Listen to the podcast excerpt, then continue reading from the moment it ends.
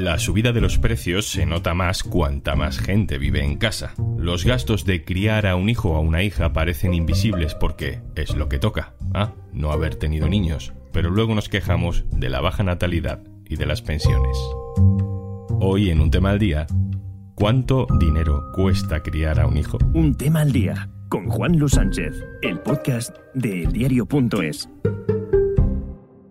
Una cosa antes de empezar. En las guerras o en las crisis económicas, Oxfam Intermont trabaja para que todas las personas tengan los mismos derechos y oportunidades. Contigo podemos hacer que la igualdad sea el futuro. Entra en oxfamintermont.org.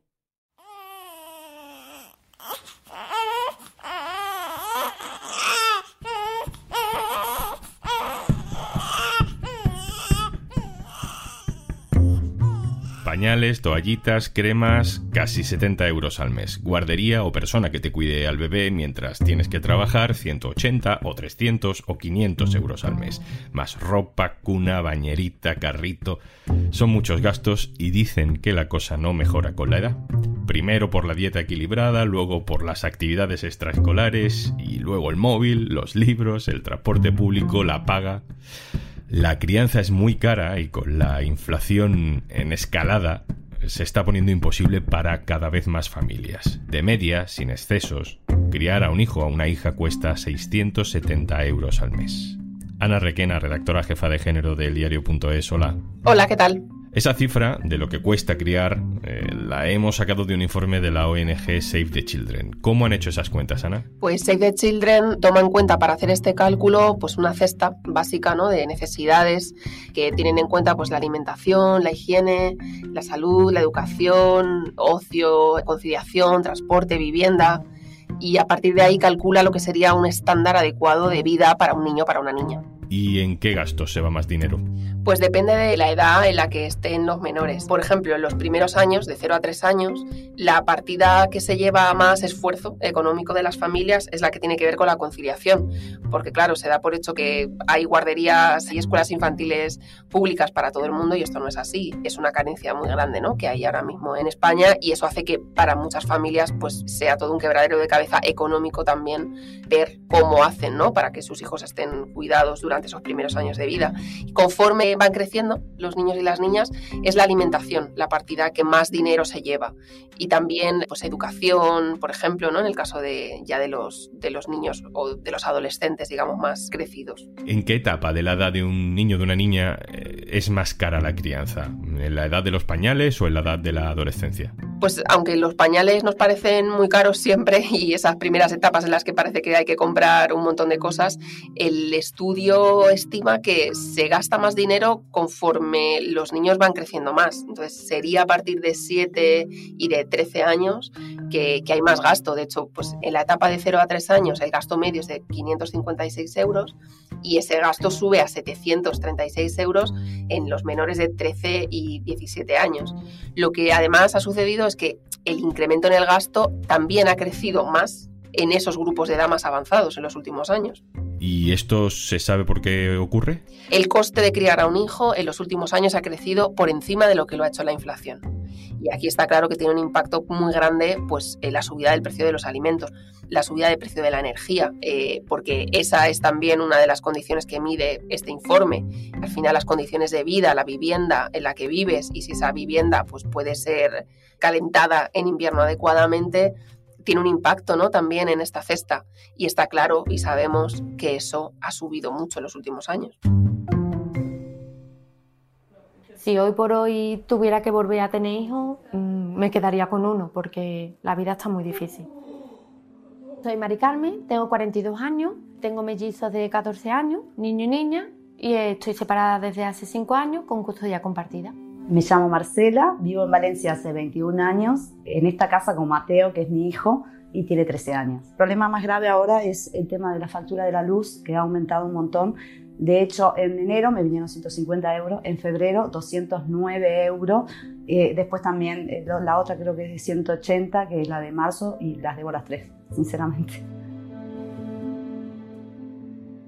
Trabajo en una cafetería de camarera mis ingresos son unos 850 euros mensuales y llego a final de mes pues gracias a que tengo el bono social de la luz, el bono social del agua. Con el tema de la compra estoy más limitada ahora porque han subido los precios una barbaridad. De hecho te puedo decir todo, el precio del aceite, lo que subió, de la pasta, bueno, de la carne, de todo, eh, porque lo, me, administro para llegar a fin de mes con el nene, con los alimentos, me, me sé administrarme, sé los precios de todo, dónde tengo que ir a comprar y sí sí que he notado una subida considerable. Estamos escuchando a varias mujeres, a varias madres en un vídeo de Save the Children. Eh, Ana, ¿a qué renuncian las familias con menos recursos?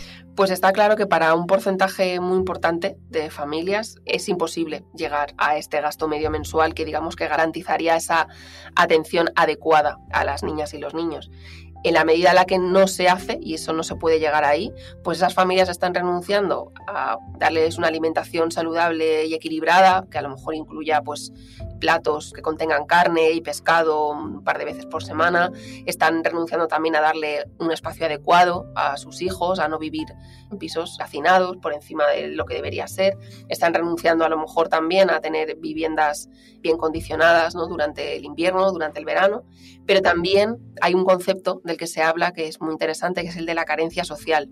Más allá de esas carencias materiales, que sin duda pues, tienen un impacto muy grande en niñas y niños, esa carencia social habla de cómo esos niños y niñas no pueden acceder con normalidad pues, a hacer clases extraescolares, a tener momentos de ocio, a compartir con amigos pues una comida o una salida al cine porque sus padres no les pueden dar dinero para que lo hagan, por ejemplo, ¿no? Entonces, hay un impacto también muy grande pues, en la socialización, en el desarrollo individual, social, comunitario de las niñas y niños cuyas familias no pueden llegar a, a, ese gasto medio adecuado. ¿Y qué puede hacer la sociedad o el Estado a través de diferentes iniciativas para paliar el impacto que puede tener eso sobre la vida de los menores? Lo que dice Save the Children y que dicen también muchísimas otras organizaciones desde hace años es que el gasto de España en familias e infancia está muy por debajo de lo que debería ser para el tipo de economía que es España. ¿no? Ese gasto eh, supone ahora mismo en familias e infancia pues como el 1,3% de, del PIB y eso significa que está un punto por debajo de la media de la Unión Europea. Entonces lo que se pide es que ese gasto se incremente significativamente y que además se tenga en cuenta pues la diversidad familiar que existe ahora mismo, ese modelo de familia de una pareja que se mantiene casada en el tiempo y que tiene dos hijos, pues ha dado paso a una realidad familiar mucho más diversa que no siempre está siendo tenida en cuenta a la hora de repartir ese gasto o de diseñar políticas que alivien las cargas que supone tener menores a cargo. Pues por ejemplo las familias monoparentales es una realidad aún muy invisible para esas políticas y para ese gasto público y de hecho las familias monoparentales pues llevan mucho tiempo reivindicando que eso cambie porque son también las familias que tienen unas tasas de pobreza más altas. Está claro que no parece que tenga mucho sentido que con un gasto en familia e infancia tan bajo como el que tenemos no haya criterios de renta incluidas en esas ayudas. Bueno, pues hablando de criterios de renta, y aunque a alguno le pueda parecer mentira, la semana pasada pudimos escuchar unas declaraciones como estas. Bueno, yo lo que veo sorprendente es que, por ejemplo, puedas cambiar de sexo o que puedas abortar al margen de tus padres, de las decisiones de ellos, y sin embargo, que no puedas optar a becas, por ejemplo, en bachillerato o en la formación profesional, si tus padres tienen un nivel adquisitivo u otro y por tanto que tu esfuerzo, tu mérito y tu superación no cuenten. La pirueta es tan tremenda que hay que explicarla después de oírla. Dice Ayuso que los menores de edad de familias ricas deben recibir ayudas porque si pueden abortar o cambiar de sexo por su cuenta, pues también pueden recibir becas por su cuenta sin que importe el dinero que tengan sus padres. Ese es el nivel.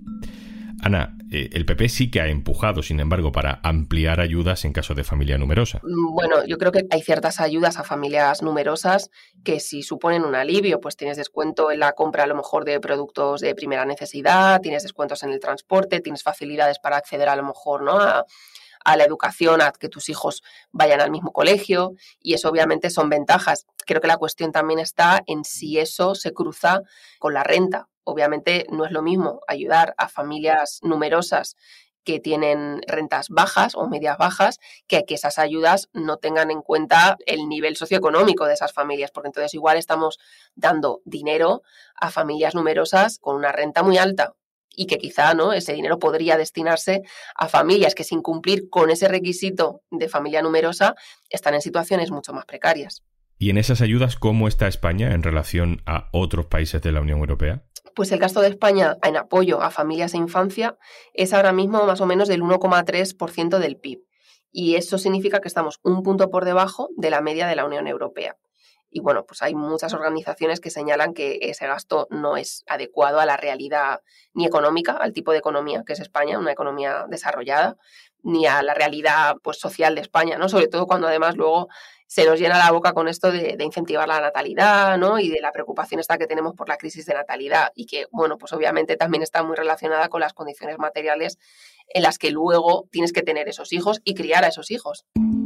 El INE, el Instituto Nacional de Estadística, ha publicado la encuesta de condiciones de vida de 2021. Lo que refleja esa encuesta es que tras la pandemia sigue creciendo el porcentaje de la población en riesgo de pobreza o de exclusión social y nos acercamos a un tercio de la población en esa situación, un 27%. Es casi un punto más que el año anterior. Ana, cuando hablamos de pobreza severa, cuando hablamos de este tipo de concepto de pobreza, ¿A qué nos referimos? Claro, hay dos maneras de medir la pobreza. Una es la pobreza relativa, digamos que se mide con un umbral de ingresos y que ese umbral va variando en función de cómo varía pues, la riqueza general, digamos, de la sociedad. Se marca en el umbral del 60% de la riqueza media. Pero luego está eh, lo que se llama la tasa AROPE, esa tasa AROPE, que nos sirve además para compararnos con Europa, sí que mide la carencia material severa. ¿Y qué mide la tasa AROPE? Pues no solo mide una cuestión de ingresos, mide, por ejemplo, pues si esas familias están pudiendo tener una comida con carne y pescado al menos dos veces a la semana. Mide si esas familias pueden hacer frente a gastos extraordinarios. Mide si esas familias pueden poner la calefacción siempre que lo necesitan. Cuando varios de esos criterios confluyen, se habla de que esas personas, esos hogares, viven en carencia material severa. Y aquí, por ejemplo, vemos que esa carencia ha aumentado en los últimos años y que el impacto de la pobreza energética es muy alto. ¿Qué piden las organizaciones para acabar un poco con eh, la vulnerabilidad que le supone a tanta gente tener un hijo, una hija? Pues ahora mismo hay en marcha un borrador de ley de diversidad familiar que maneja el Ministerio de Derechos Sociales y que busca precisamente pues aumentar el gasto y bueno, articular algún tipo de medidas para tener en cuenta esa realidad ¿no? de familias diversas que existe ahora mismo. Las familias monoparentales pues hablan mucho, por ejemplo, de, la necesidad de adecuar los permisos por nacimiento a su realidad o de adaptar las medidas de conciliación a su realidad, teniendo en cuenta que hay solo un adulto a cargo. Se habla también de hacer una reforma fiscal en el IRPF, ¿no? Para que cuando haga la declaración de la renta, pues haya más circunstancias que a lo mejor puedan ser tenidas en cuenta. Bueno, pues que ese IRPF pueda reconocer eh, de manera progresiva este tipo de, de realidades, por ejemplo. Ana Requena, muchísimas gracias por contarnos todo esto. Un abrazo. A vosotras, gracias.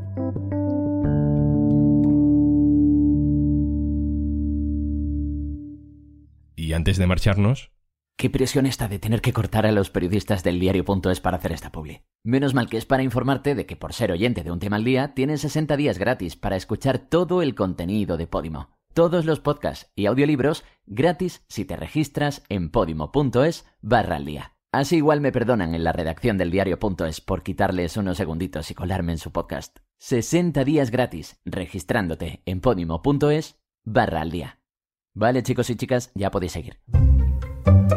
Esto es un tema al día, el podcast del diario.es. También te puedes suscribir a nuestra newsletter, encontrarás el enlace en la descripción de este episodio. Este podcast lo producen Carmen Ibáñez, Marcos García Santonja e Izaskun Pérez. El montaje es de Pedro Nogales. Yo soy Juan Luis Sánchez. Mañana, otro tema.